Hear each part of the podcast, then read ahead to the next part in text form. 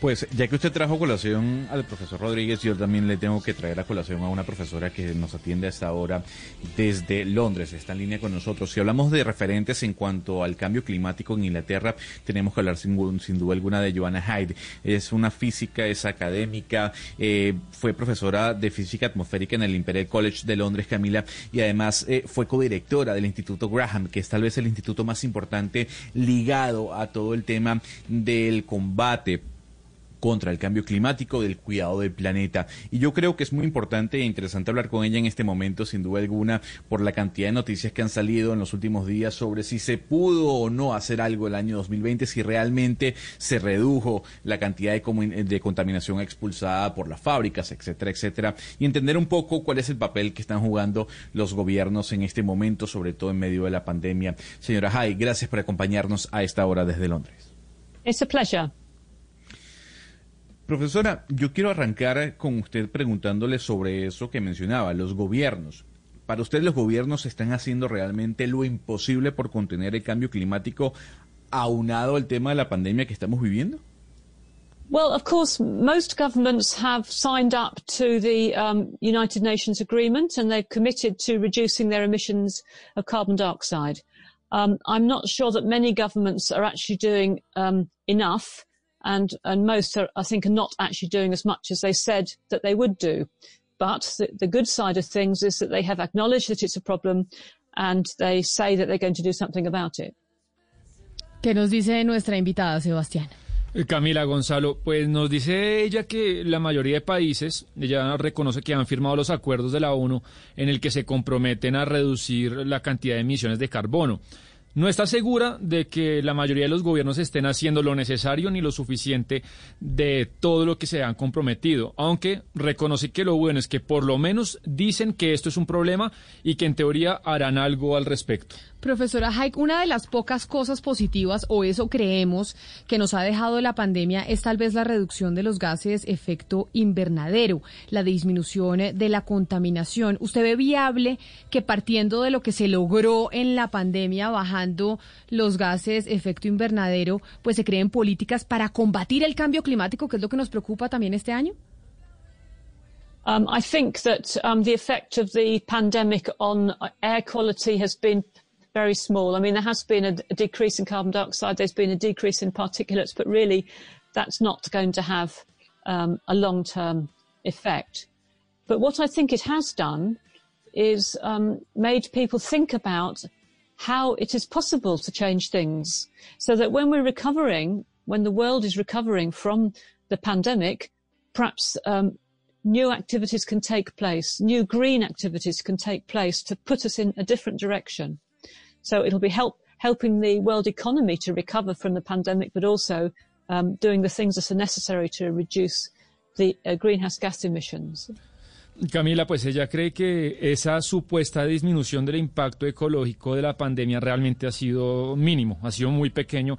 Sí, ha habido una reducción de emisiones de partículas, pero no estamos hablando de algo que valga realmente la pena a largo plazo. Pero lo que sí se ha logrado es llevar a algunas personas a pensar que sí se deben hacer cambios de fondo.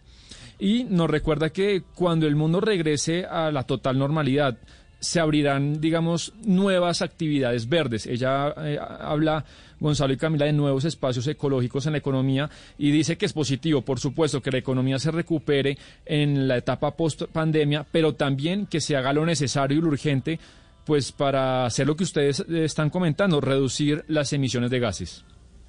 Sebastián, seguramente la persona que nos está escuchando en este momento dirá que los gobiernos, eh, los poderosos, son quienes en sus manos tienen la gran responsabilidad de generar políticas que incentiven a la lucha contra el cambio climático. Profesora Haidt, entonces yo quisiera preguntarle, ¿qué puede ser ese ciudadano eh, de a pie, ese ciudadano del común para mejorar su actitud frente al cambio climático? Yes, of course you're right. I mean, there's two, there's two angles to this. One is what governments must do, and we, we, we have to have governments doing things because um, in, in, individuals can't actually make the structural changes necessary. However, as individuals, we can do things. Um, first of all, we can um, just use less energy. Um, we can eat less meat. We can actually, importantly, talk to our governments and tell them what we think that they should be doing. So I think there's a lot of little things that, that uh, we can do as individual people that can, that can build up. Eh, Gonzalo, pues usted está en lo cierto, eh, le dice la profesora Haik, que acá hay dos ángulos, digamos, dos ángulos muy importantes del tema. Uno es lo que los gobiernos deben hacer, porque es indispensable tener gobiernos activos que estén haciendo cosas, porque está convencida, los individuos por sí mismos no pueden hacer los cambios estructurales. Sin embargo, como individuos, usted y yo, sí debemos hacer y cambiar cosas. Primero, por ejemplo, podemos cambiar algunos hábitos, usar menos energía, comer menos carne, Gonzalo. Podemos decirle también a los gobiernos y exigirles que deben hacer cosas importantes. Hay muchas esferas en las que el individuo, sin embargo, pues puede aportar para esta problemática. Profesora hay, quienes eh, consideran que las personas que luchan contra el cambio climático eh, son eh, ligadas a la izquierda o tienen ideología de izquierda. ¿Usted cree que el cambio climático es un debate político entre izquierda y derecha? Interesting, isn't it? I don't know why that should be at all, but, but it does seem to be a bit that way. However, there's certainly people who, who would not describe themselves as socialist who are concerned about um, climate change and wanting to do things about it. I suppose on, on the extreme right, there's the sort of um, the libertarian agenda where they just don't want to be told what to do, and they think that it's um, a load of sandal-wearing hippies that are that are having the green agenda. But um, the vast the vast majority of um, people that are concerned about climate change are across the political spectrum now. Pues Ana Cristina, dice la profesora que es interesante lo que usted plantea y ella pues cree que no debería ser así. Y, sin embargo, pues dice que no necesariamente las personas que se preocupan por el cambio climático y que quieren impulsar ciertos cambios se describan a sí mismos como socialistas. Lo que ella supone es que hay un sector en lo que ella llama la extrema derecha, todo lo que ella llama como la agenda libertaria, que es gente que no quiere que le digan qué debe hacer y que creen que eh, todo este tema del cambio climático, pues Ana Cristina son una suerte de hippies preocupados por la agenda verde y ya. Pero la mayoría de la gente, pues ella dice está preocupada por el cambio climático y además debe trascender toda esta cuestión pues a la, a la, a la agenda política.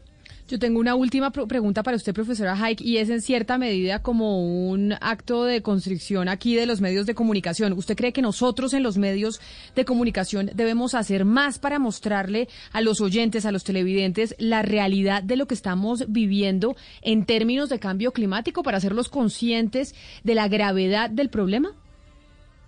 Yes, I mean, the media, that's a very huge thing which covers a very wide range of um, you know, influences and things. And I think um, there are some very good um, media presentations of, of climate and environmental effects. But I, I agree that overall the picture is not good. But I don't think you can start um, telling people what to do and, and, talking to them in a sort of patronising sort of way and trying to educate them. I think what we need is um, more perhaps TV programs showing the effects of climate change, showing the effects on, on biodiversity, on um, ecology, on, on water, on, on the coasts, and, and these sort of pictorial representations really, I think, strike home when people see them. Pues eh, profesora Joanna Haig, exdirectora del Instituto Grantham del Imperial College de Londres y miembro de la Sociedad Real del Reino Unido, mil gracias por hablar con nosotros hoy comenzando este 2021 del cambio climático, otro de los temas que nos tiene que preocupar. Feliz tarde para usted allá en el Reino Unido. Okay, you're very welcome.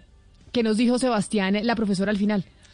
Un poco crítica con los medios, Camila, eh, que es un tema muy importante y muy grande que abarca muchas cosas, la cuestión de los medios de comunicación con el cambio climático. Por un lado, sí reconoce algunas cosas buenas, un trato bueno que se da en los medios sobre esto, pero en general dice que el cuadro no es muy positivo. Lo que debemos hacer, ella nos dice a nosotros, es empezar a decirle a la gente qué cambios debe hacer en su vida, eh, buscando maneras de que la gente se eduque más en esta cuestión. Y, por ejemplo, está de acuerdo o piensa que debería haber más programas de televisión que muestren los efectos del cambio climático, que muestren los efectos sobre la biodiversidad, sobre el agua, sobre las costas, como, como una suerte de representaciones más gráficas, más pictóricas sobre este tema.